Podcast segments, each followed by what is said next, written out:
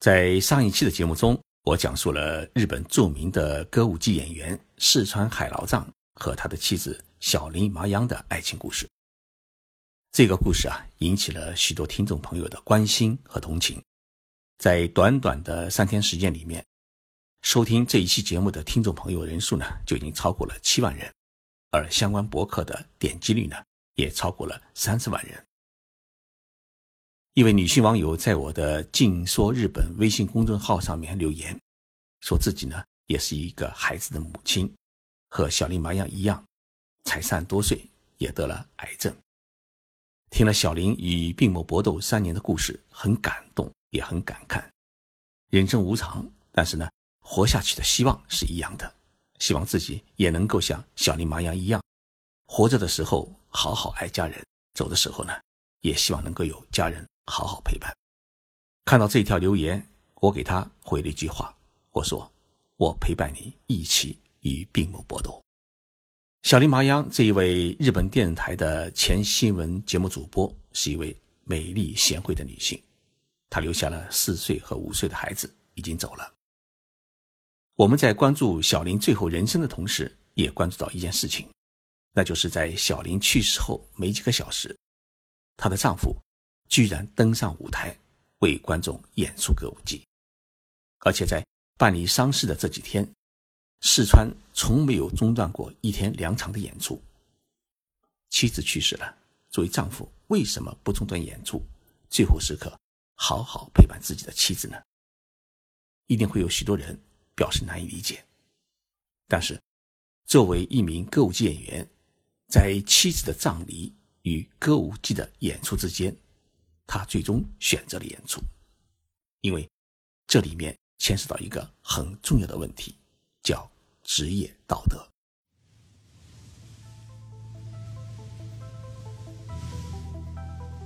任你波涛汹涌，我自静静到来。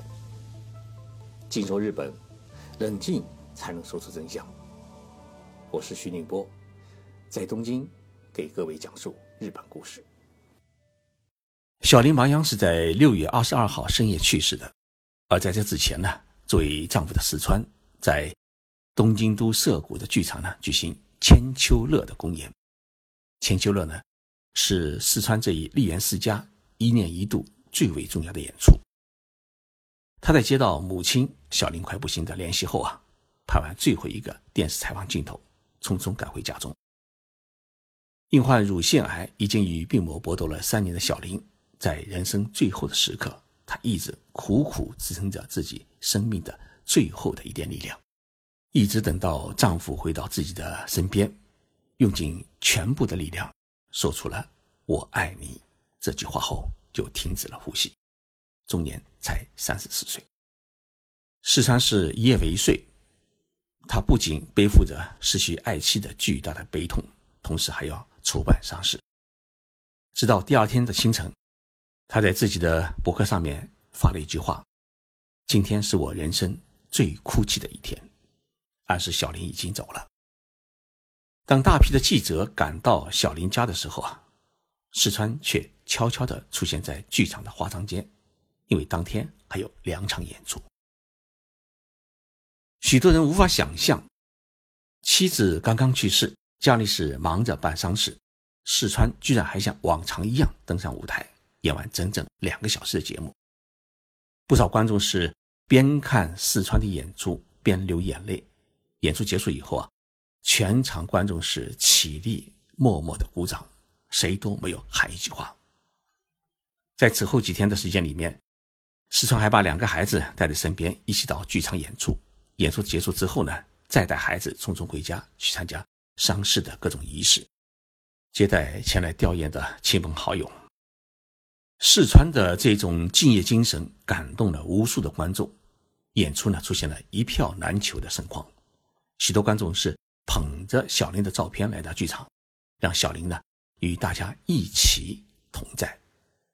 这种爱的纽带，让每一位在现场的观众呢是更加的敬爱歌舞伎，敬爱这一位国宝艺术传人的高尚医德。四川在接受记者采访时，对自己为什么不中断演出回家办理丧事的原因，做出了这样的解释。他说：“啊，演出是早定下来的事情，票已经卖出去了，而且全国各地的观众放弃了自己的休息时间，赶到东京来观看我的演出。我不能违背大家的热情，不能让热爱歌舞伎的大家失望。马洋走了，我很悲痛，也很想在最后的时间里面多陪陪他，多看他一眼。”但是我想，麻阳在天之灵也一定希望我能够赶到剧场，认真的为观众演出，因为没有比服务好观众更为重要的事情。四川的这一番话，让我们感到了一份职业道德的珍贵，而这份珍贵的背后，是日本社会的一种铁规则，那就是：个人的事永远都是小事，客人的事永远都是大事。我前天晚上匆匆结束与客人的聚餐，赶到东京有乐町的一家电器量贩店，叫比库卡米拉，帮国内的朋友呢去买两只单反相机。赶到店里的时候啊，已经是晚上九点半。比库卡米拉是晚上十点钟关门，因为朋友带的相机有特殊的镜头配置要求，而比库卡米拉出售的相机呢，大多数是机体配标准镜头的那种单反相机。为了能够满足我的要求，店里的营业员，尤其是一位姓金的中国小伙子，帮我想了一个办法，让我呢先买下标配的相机和我所需要的特殊镜头，然后呢，他们再以回购相机的标配镜头的方式实现我的愿望。但是这么做呢，需要主管人员批准，还要填几个单子。结果时间是一拖再拖，到晚上十点半的时候。店里面有个广播说，还有一位客人在购物。等我办完所有的手续，店员从地下二楼送我到一楼时，已经过了关门时间四十五分钟。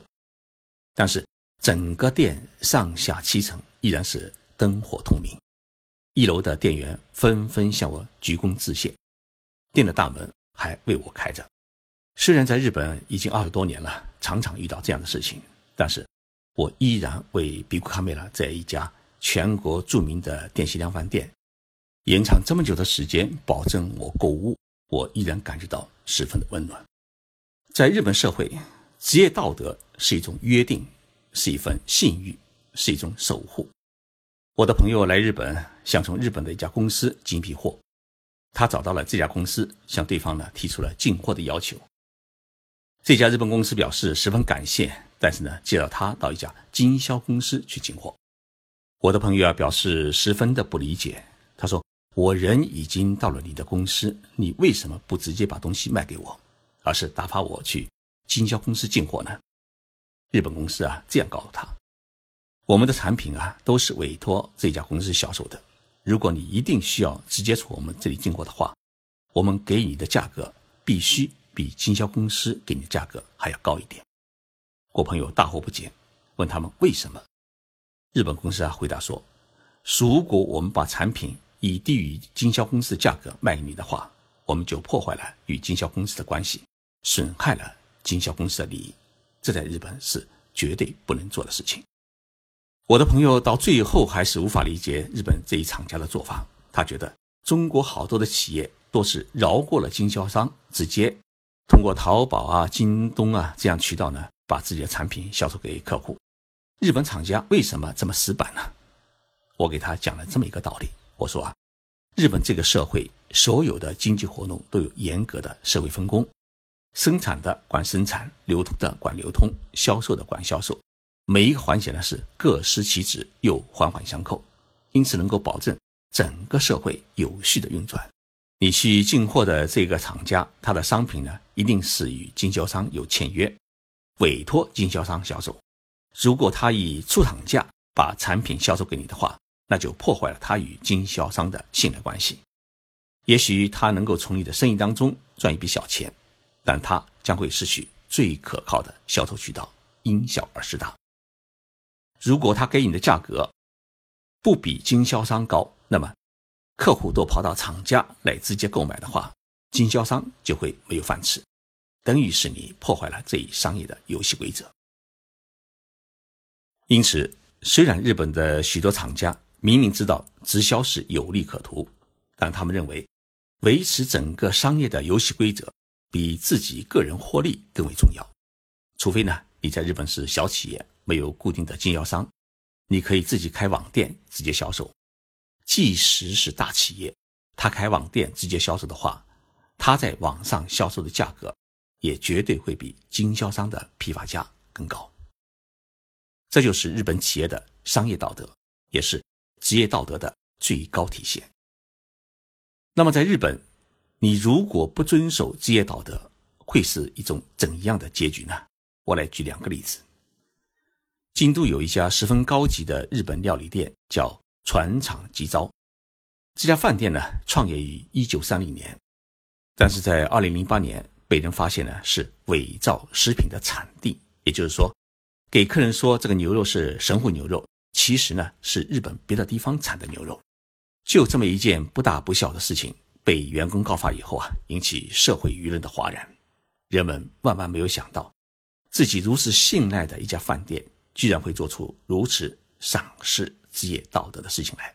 结果，这家已经有七十多年历史的著名老店因此破产，因为没有人再愿意上他们家去吃饭。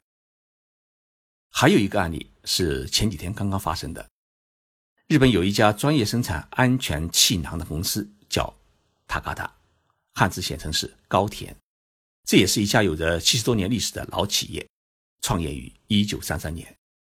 高田公司以生产安全气囊而出名，全日本所有的汽车制造商，无论是丰田也好，日产也好，都使用该公司生产的安全气囊。因此呢。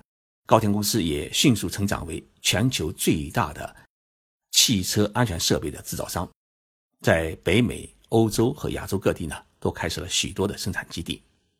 但是，从1999年开始，不断有安全气囊产品质量出问题的报告。高田公司呢，一年生产几千万只安全气囊，对于其中的几只出现质量问题啊，他没有引起高度的重视。最后在2013年。美国的一位汽车司机驾驶汽车在遭遇车祸时啊，安全气囊是弹了出来，但是因为气囊上有一个破洞，结果气囊没有鼓起，导致这位司机的死亡和诉讼案的发生。最后，日本和美国的许多的汽车制造商纷纷终止采用高铁公司生产的安全气囊，导致该公司呢陷入了经营困境，负债总额达到了一万七千亿日元。相当于一千零六十五亿元人民币。就在前天，也就是六月二十六号，高田公司向东京地方法院提出了破产申请，成为日本战后最大的一起制造业的破产案。那我们浙江宁波的君盛电子公司，通过美国的子公司，以大约一百十亿元人民币的价格，间接收购了高田公司。我想，如果高田公司在发现安全气囊出现问题时，能够立即做出对应，而不是隐瞒；如果早早地对所有的产品实行召回检查的话，就不至于陷入破产的境地。职业道德看起来是一件道德上的事情，但是有时候违背了，却会成为要命的材料。高田公司破产的最大原因就在于此。谢谢大家收听这一期的节目。我是徐静波，我们周六再见。